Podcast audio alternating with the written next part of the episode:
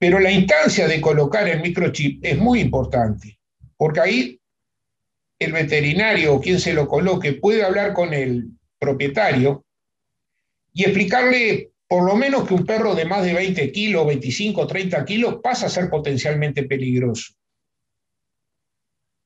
¿Por qué, pasa a ser ¿Cómo? ¿Por qué es peligroso un perro de esas características?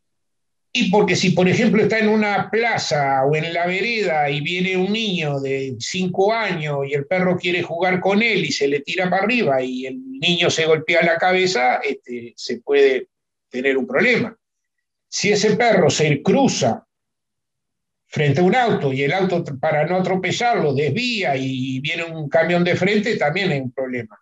O sea que la, la peligrosidad de eso se combate con la reglamentación. Un perro no puede estar suelto en la calle, debe estar con una correa y con un bozal.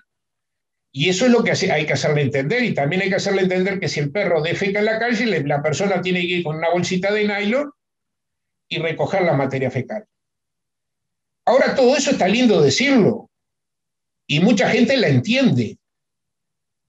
Pero hay gente que no la entiende. ¿Y ¿Por qué no la entiende? Claro, ¿cómo se puede aplicar? Pues yo recuerdo ya desde hace muchísimos años atrás, la Junta Departamental de Florida había elaborado una reglamentación respecto a la tenencia responsable de animales y era particularmente de los perros. Este, se ponía énfasis en eso, pero tampoco no... no una de las críticas que, que nos hicieron al proyecto es que no estaba dispuesto la colocación de multas en el momento. ¿Por qué? Me, preguntará. Es que si yo dispongo la colocación de multas es para multar. Y para multar hay que fiscalizar. ¿Y cómo hago yo para fiscalizar que un perro no defeque en la calle o no, no atropelle una moto?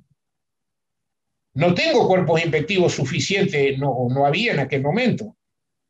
El intendente de Montevideo, Martínez, en aquel momento quiso hacer, y, de paso digo que Martínez nos felicitó por el proyecto de Florida, este, quiso hacer algo semejante y multar a la gente que tuviera perros que, que defecaran en la calle y multó a un pobre infeliz de Punta Carreta, pero yo lo quiero ver al tipo si va a, algunos barrios de Montevideo donde no entra la policía, va a ir eh, un fiscalizador a ver que el perro esté suelto o no esté suelto. Es imposible. Me dicen hay que multar, hay que tocar el bolsillo de la gente porque tocando el bolsillo, el bolsillo es el órgano más sensible de la gente. Entonces, si lo multa, el tipo no lo hace. Pero hay gente que no tiene bolsillo porque no tiene dinero. Entonces, ¿y, cuánto, qué porcentaje hay? Otros te dicen hay que castrar y vienen con soluciones mágicas. Tenemos 1.750.000 perros. Ponele que haya un 10% castrado. Nos queda un millón y medio. ¿Cuántos perros podemos, tenemos capacidad de castrar en un año? 100.000 perros. O sea que quedan 1.400.000 perros sin castrar, que se reproducen. Una perra puede llegar a dar 50.000 descendientes.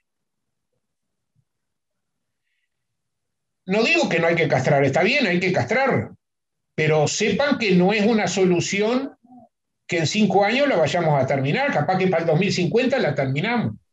pero la castración no son estas soluciones las que se plantean que en el corto tiempo o en el mediano plazo puedan dar resultado. Y en el corto tiempo, en el, perdóname, en el corto tiempo ninguna solución te va a dar resultado. Porque vos lo que necesitas es educar a la gente, conseguirte la confianza de la gente y que el tipo, porque acá la, eh, hablamos de perros vagabundos, en Florida no hay más de 300 perros vagabundos. Todo lo demás son perros callejeros, que no es lo mismo. El tipo te suelta el perro a las 7 de la mañana y te entra para que te proteja el, patio, la gallina, a las 7 de la noche. Y ahí probablemente le dé comer. Durante todo el día el perro anda suelto, pero tiene dueño el perro. Ahora, si el perro tiene, hace algún accidente, como le pasó a una sobrina mía cuando era chiquita, que la mordió el perro, que se fue a la casa, que se sabía que estaba el perro ahí, el propietario dijo, no, este no es perro mío, yo le doy de comer, pero no es mi perro. Entonces hay que, hay que reglamentar todo eso.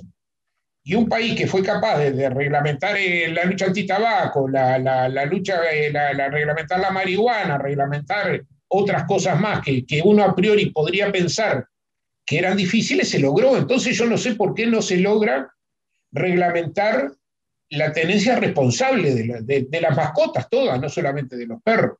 Y creo que pasa por ahí. Ahora, si nosotros reglamentamos, tenemos que educar. Ningún proceso de educación te va a llevar menos de, dos o tres años a nivel masivo. Y recién ahí nosotros podríamos eh, empezar a pensar en colocar multas o en hacer determinadas cosas, ¿no? Y, en ese interín, vos le tenés que ofrecer facilidades a los dueños de los perros. Por ejemplo, no queremos que los perros anden en la calle. Bueno, pero ¿a dónde andan? Y hay que cercar espacios libres, las plazas, algún lugar del Prado, cercarlo y sepan que los propietarios pueden llevar los perros ahí. Hay que educarlo hay, que colocarle los microchips y al momento de colocarle los microchips probablemente haya que vacunarlos contra la rabia y, decirle a la, persona, mire, usted no puede tener este perro, es un disparate que usted tenga un pitbull, un fila en, las condiciones que usted tiene. Hágame favor y fírmeme acá como que usted se hace responsable. Otra cosa que intentamos hacer es una póliza de seguro, pero no me acuerdo que legalmente era imposible poder hacerla, porque si eh, eh, vos firmás una, el, propietario te firma una póliza de seguro, pero el perro sale a la calle y, muerde a alguien, aparentemente no, no, se puede hacer responsable. Eso habría que reverlo porque probablemente se pueda llegar a hacer. Bien, estaba, estaba repasando los, los aspectos que planteaba. Reglamentación, educación, espacios adecuados para que quien sale con su perro lo haga en un lugar que no interfiera con el resto de la, comunidad. Y en el mientras tanto, ¿qué deberían hacer? Por ejemplo, pensemos aquí en Florida. Bueno, las autoridades eh, departamentales, ¿qué habría que hacer? Habría que volver a conformar ese grupo interinstitucional donde esté la Junta Departamental, los veterinarios, la Intendencia, protectoras de animales. No sé, estoy tirando eh, nombres e instituciones como los que puedan llegar a, trabajar en este tema, porque parece como que la pandemia está dejando de lado una cantidad de cosas y estamos perdiendo de vista cuestiones cotidianas que nos afectan también en nuestra, en nuestra salud. Eh, exactamente, si, si yo fuera hoy el responsable, yo lo que iniciaría nuevamente es la parte de educación se buscaría consenso con, los demás. Lo que pasa es que, es tan se, se, vuelve una cosa que, debería ser sanitaria, que debería ser una política departamental, se vuelve política. Y, yo tenía, tenía, no tengo, había gente dentro de la Junta Departamental que decía que los chips no servían para nada. Cuando la cotriba eh, propicia la colocación de chips, salieron a decir que sí, que servían. Entonces, y todo se mira desde un lado político, y eso desgraciadamente el Uruguay no puede caminar así. Hay que, hay que buscar políticas de consenso y, poder ponernos de acuerdo por lo menos en estos temas, ¿no? Hasta en un momento yo pensé, pero no sé si será posible, hacer un referéndum en, en el departamento, por lo menos en la ciudad de Florida, a ver qué quiere hacer la gente con los perros, ¿no? Porque acá está otro dato, de este, toda esta campaña no la paga el intendente, la paga la intendencia con recursos de todos. Y hay gente que me dice, yo no tengo perro porque yo tengo que, hacerme cargo, porque, a ver, eh, los perros callejeros hay que llevarlos a un refugio hay que darle de comer. Y el que no tiene perro o no le gustan los perros, o te plantea que hay que matar todos los perros, este, esa gente merece ser escuchada también.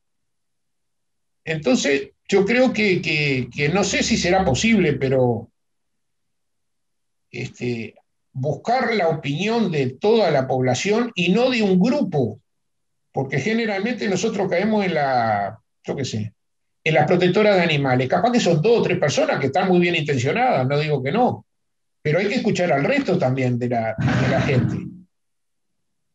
Hay que escuchar a, la madre que el nene se cayó en la bicicleta y se quebró la pierna porque un perro lo, pasó por, se le cruzó hay que escuchar al camionero que, casi vuelca porque llevan a las crías al basurero y, cuando los perritos son grandes salen a la ruta 5 y, y, pasan por la ruta 5 y el camión se desvió y casi vuelca. Digo, hay, miles de situaciones en que la que hay que escucharlas y, ver, buscar el consenso de, de toda la población. Eh, Pero sin duda que hay que reglamentar.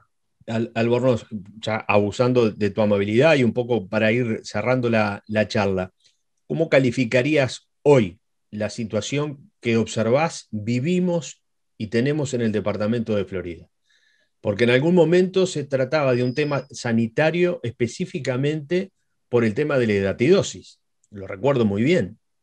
Grandes campañas por la hidatidosis. Y como que ahí salió de agenda el tema de la hidatidosis, salió de agenda el tema de, de la tenencia de perros. ¿Cómo calificarías hoy la situación? Eh, porque las salidas ya las has mencionado específicamente. Mira, yo considero la situación de hoy grave. Por ejemplo, hace dos días estuve en el campo de un amigo el 25 de mayo, había una jauría de 16 perros. Porque los contamos, estaban en, y, eso afecta la, la, producción, por lo menos te matan dos tres terneras, ya, ya es un problema, ¿no? Y a nivel de ciudad, vemos, hoy tenés que mirar, ir, ir caminando y mirando al piso de la vereda para no pisar alguna materia fecal de un perro, ¿no? Entonces, ¿qué derecho tienen los vecinos que no tienen perro a tener que caminar y, muchas veces ensuciarse porque hay, hay, problemas de eso? Y bueno, y no, entremos a hablar de todas las zoonosis que puedan venir. La, la, la, está a la orden del día, la rabia está a la orden del día. Y hay más de 200 enfermedades que pueden ser transmitidas por la materia fecal o la orina de, de los perros. Este, entonces la gente tiene que entender que si vos tenés un perro, tenés que cuidarlo. ¿no? Yo, entiendo todo, que el perro acompaña, que el perro puede servir de guardián, que, que, el perro es beneficioso para los niños, todo, pero hay que tenerlo con determinado cuidado. Ahora, ¿cómo le explicaba a un tipo que hace 100 años, un hábito que, que, más de 100 años de soltar el perro para la calle, que a partir de ahora no lo podés soltar más? O tenés que llevarlo con una cadena y un bozal es educación. Y eso se, enseña, no, no, no va por la parte de, la multa. Porque capaz que, a tres o cuatro personas vos lo podés multar, pero va a llegar el momento en que vas a encontrar a uno que no le sacan ni los calzoncillos. Bueno, no, no. Entonces, este,